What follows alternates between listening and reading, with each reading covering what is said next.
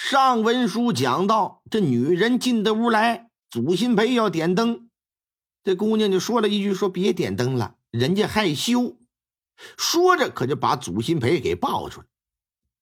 这小子虽说年纪不算小了，可如此近距离接触女人，这还是头一遭。也就是心眼儿啊大点嗓子眼小点要不然那心都得从嘴里蹦出来。就在他又愣又发懵的时候，这女人动手就开始给他宽衣解带。等他反应过来的时候，自己就已经一丝不挂了。来而不往非礼也呀，心说你姑娘都这么大方呢，那我也尽显地主之谊吧。俩手开始上去忙活。古代女人没有沟啊，没有鼻儿，没有那些弯弯卡卡的内衣内内饰什么的啊，这也痛快。俩人坦诚相对之时。双双倒在床上，鸳鸯戏水，是共赴巫山。第二天清晨，这天还没放亮呢，这姑娘啊就起床穿衣服了。哎，你你这是干嘛去啊？我是偷着出来的。要是让人家发现我不在了，要是出大事的，我必须要在天亮之前赶回去。啊，我我不想让你走，我也舍不得你呀。不过来日方长。我若及时回去，到时还可以择机再来见你；要是不回去，恐怕这第一次见面就是我们最后一次了。一听这话，哪里还敢挽留啊？放人走吧。但是打这之后啊，隔三差五的俩人就见个面。这姑娘每次都是深夜悄悄的来，同床共枕，行鱼水之欢之后，第二天天不亮再早早的离开。这就是你看，这还挺能送。看似啊都是在晚上忙碌，实则却影响到祖新培在白天攻读了。因为他发现书中自有颜如玉，乃是扯淡的话。书里哪有啊？分明是在床上呢。床上那档子事儿，着实是妙不可言呐。那可比读书有意思多了。所以每次完事儿之后啊，他就盼着下一回，这心思就已经不在读书上。张玉花一看这小子这般模样，就有些担心，就劝他：“你别因为感情耽误了读书。”但这小子根本就听不进去。不过月儿劝他，效果倒是立竿见影。因为月儿说了：“说如果你不好好读书，到时候科考考不中举人，以后咱俩就拉倒吧。”这祖新培就害怕了，赶忙收拾心思，重新攻读。一转眼就到了八月，乡试的考试时间就已经定下了。祖新培所住的地方距离考试地点还挺远，决定啊提前几天到考场附近找个地方先住下来，哎，准备最后的冲刺。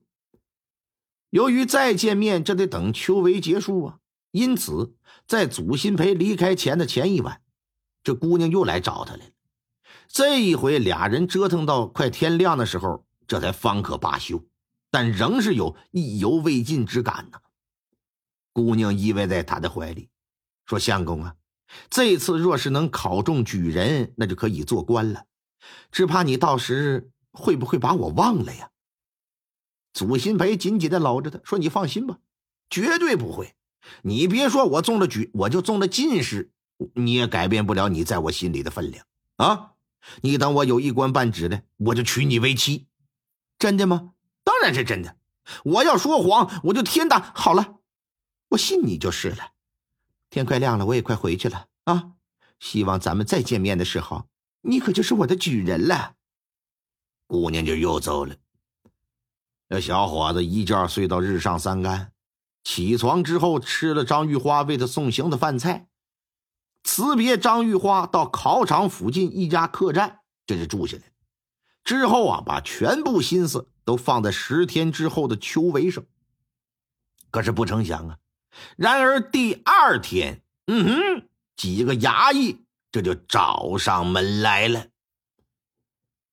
说：“你叫祖新培呀？呃，在下正是，请问几位官差有何贵干呢？切，有何贵干？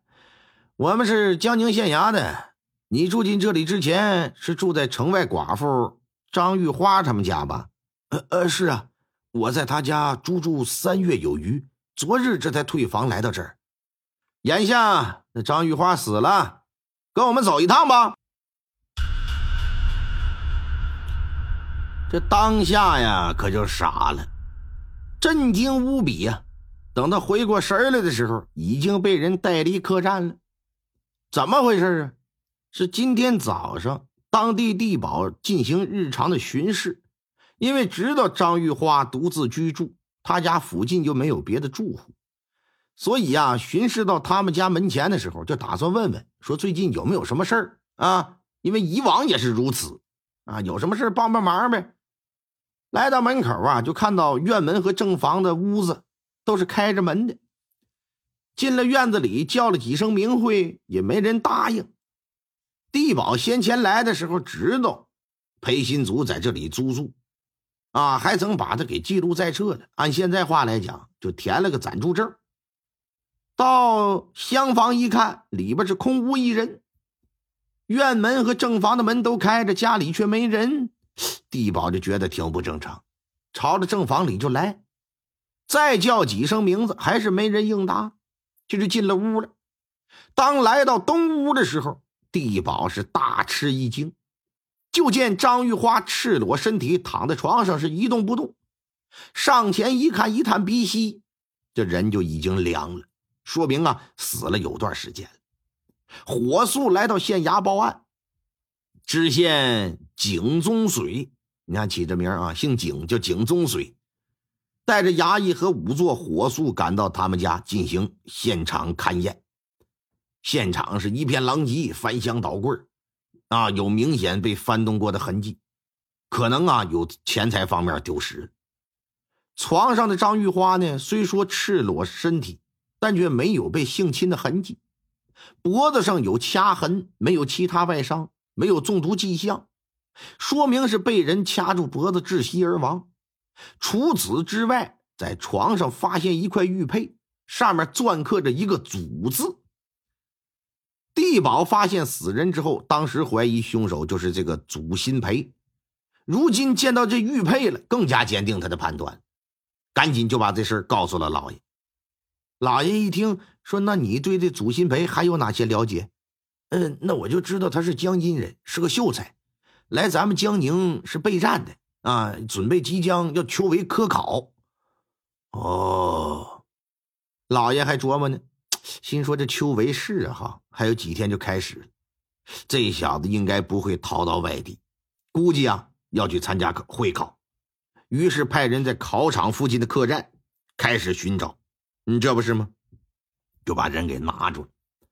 带回大堂，老爷坐在高堂之上，说吧，你为什么要杀害张玉花？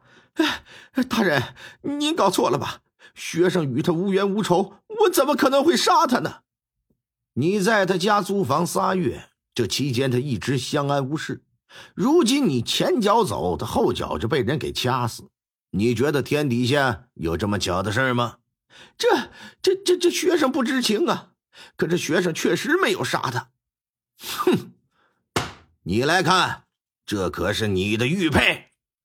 祖新培上眼定睛，这么一观瞧，心里是大吃一惊，心想：这不是我送给那小月的定情信物吗？